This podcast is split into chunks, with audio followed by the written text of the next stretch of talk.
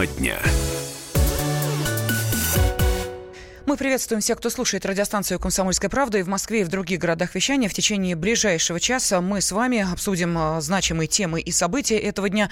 Ну и начну я, Елена Фунина, конечно, с ЧП, которое произошло в городе Шахты Ростовской области на верхнем этаже девятиэтажного дома произошел взрыв. А, безусловно, не заметить его не могли те, а, кто проживал этажами ниже. И вот нашим журналистам удалось с ними пообщаться.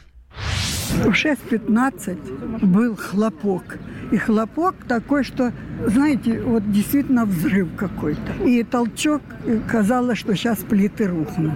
Собралась силами, вышла на балкон. Посмотрю, где-то идет дым, я посчитала, что это машина загорелась. Нет, огня не было, это просто кирпичи вылетели. Посчитала, что это пятиэтажка. Нет, ребята выше этажом и говорят, ого, рвануло, говорит, и девятого этажа не видно. И как я вышла, так я вот до сих пор на улице. Единственное, закрыла газ и закрыла квартиру и вышла.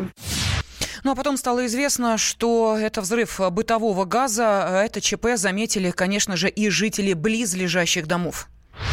С окна выходят как раз на, в 26-м доме на этот подъезд хлопок, э, розовое зарево. У нас стенка задрожалась. У нас пластиковые пакеты, они цели остались. Соседи окна повыбивало. Все, тишина, дым белый пошел. Видимо, я так думаю, воду порвало. Ну и все, и потом стали приезжать пожарные, люди повыходили из подъезда, пожарные. Мы смотрим, нету двух этажей подъезда. В 6.13 произошел взрыв по моим часам, в 6.23 уже были службы. А потом начали уже завалы разбирать. Но уже пострадавших уже с новостей лента пошла уже на канале я узнала. Лариков Кирилл в реанимации, его жена погибла. У них взрыв произошел. В результате этого ЧП э, погиб один человек. Вот мы сейчас как раз слышали э, рассказ э, жителей близлежащих домов. Информация, конечно же, сейчас активно обсуждается. И на месте событий работают наши корреспонденты. Ольга Гапала с нами на связи, наш корреспондент в шахтах Ростовской области. Ольга, здравствуйте. Здравствуйте. Скажите, пожалуйста, вот в какое время вы приехали к этому дому? Ну, где-то около 10 часов. А, а, дом был оцеплен, а, эвакуировали жителей. И э, насколько сейчас, ну, скажем так, да, ситуация вот с теми людьми, которые оказались в эпицентре событий, разрешилась, где они находятся? Э, да, конечно. В первые буквально там через 13 минут говорят, что уже на месте были сотрудники МЧС. Вот, дом сразу же оцепили. К нему вообще практически невозможно подойти, э, потому что очень много спецмашин. Э, вот, людей до сих пор не пускают в их квартиры, те, которые остались целы.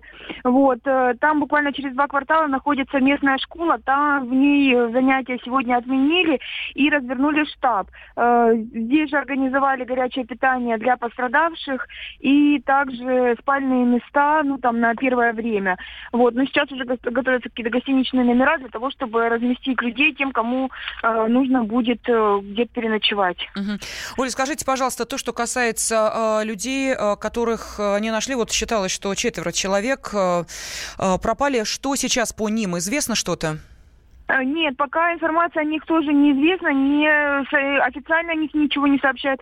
Соседи тоже говорят о том, что вполне вероятно они просто могли уехать к родственникам, ну и по какому стечению обстоятельств, может быть, выключить телефон или еще что-то. Но пока, насколько мне известно, ничего не ясно про эту семью. Угу. Ну и э, о, собственно, эпицентре э, взрыва. Есть ли сейчас э, какие-то подробности? Все-таки не очень понятно. Газовый баллон, э, просто газовое отопление. Что произошло? И некоторые разночтения, Оль, на каком этаже находилась эта квартира, которая стала вот, э, собственно, эпицентром э, вот этого взрыва?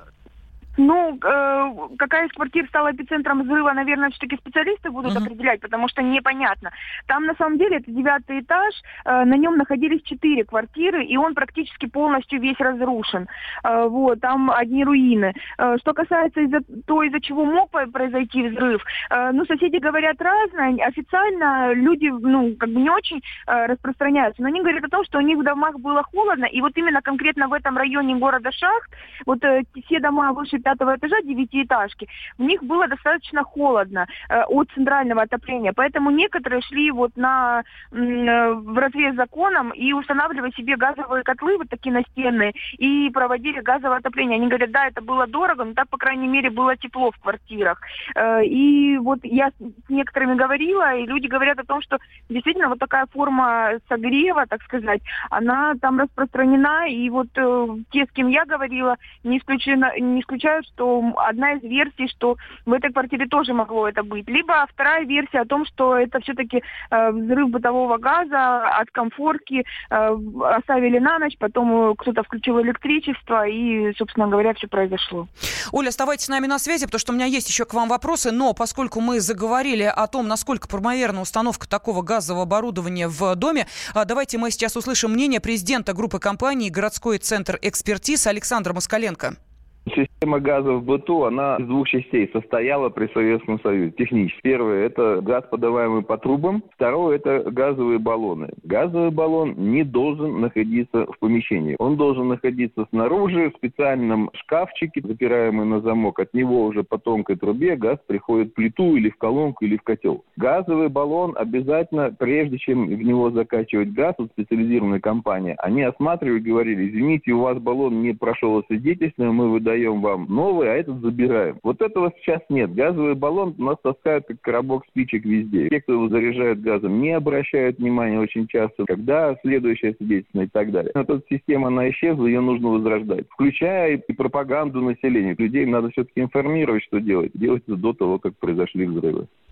Мы слышали комментарий президента группы компании «Городской центр экспертиз» Александра Москаленко. Мы возвращаемся к нашему корреспонденту Ольге Гапало, которая э, побывала на месте событий. Оль, скажите, пожалуйста, что касается э, всего дома. Вот мы сравниваем э, трагедию в городе Шахты с э, трагедией Магнитогорской, но там разрушился прям весь стояк дома, здесь только верхние этажи. Судьба дома сейчас какова? И в других подъездах, в других рекреациях э, жильцы остались? Э, ну, на самом деле к дому сейчас не подпускают не только вот к этому подъезду, а, но и к соседним подъездам тоже, потому что там она девятиэтажка, а к ней примыкают еще две пятиэтажки. Вот. Э, из трех подъездов сейчас вот этого девятиэтажного дома отселено 160 человек. Вот, э, ну, люди вообще как бы говорят о том, что вот сейчас в оперативном штабе, буквально за, за несколько минут до эфира я разговаривала с теми, кто там находится, они рассказывают, что им говорят, что не раньше, чем через полгода, возможно, какое-то э, возвращение им к себе туда, в дома, э, потому что все это время будут э, осматривать территорию, будут какие-то там восстановительные работы вестись, и поэтому сейчас им предлагают кому гостиница, кому какое-то такое жилье, но многие говорят о том, что они будут жить у родственников. То есть правильно ли я поняла, что весь дом сейчас и обесточен, и там нет газа, и отключили воду, то есть э, сейчас он э, так заблокирован, да, отключен от коммунальных Конкретно, услуг? Да-да-да, три подъезда. Три mm. подъезда, в нем проживали 160 человек. В этих трех подъездах, да. Mm-hmm. Оля, какая температура сейчас в городе Шахты?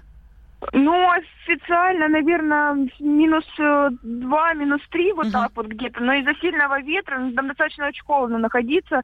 Вот, э, потому что лед кругом, гололед, вот, очень много спецтехники, много сигнальных лент, много зевак, вот, и, естественно, конечно, все переживают, э, кто-то про свои вещи, а кто-то, может быть, про тех людей, которые находятся, могут находиться под завалами, потому что э, некоторые так и не смогли до них дозвониться, и вот я разговаривала с одной из очевидец, которая рассказывала, что вот она стоит уже несколько часов там и ждет, что, может быть, кто-то откликнется.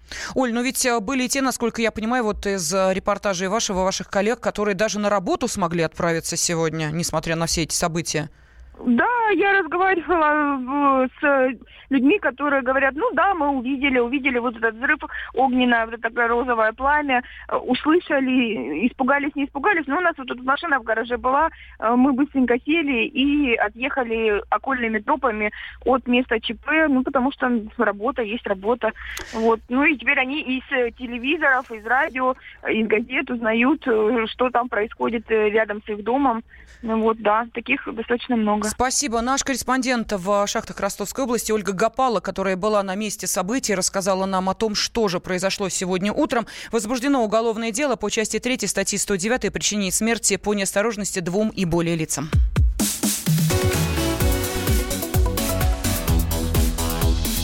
Тема дня.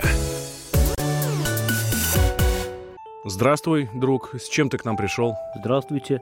Меня зовут Кирилл, и я автоэксперт. Ребята, давайте поддержим Кирилла. Я знаю о машинах все. Я хочу говорить о них, хочу отвечать на вопросы, все время хочу обсуждать автомобильные темы. Как ты борешься со своей зависимостью, Кирилл? А я и не борюсь. Я говорю о машинах каждый день на радио «Комсомольская правда».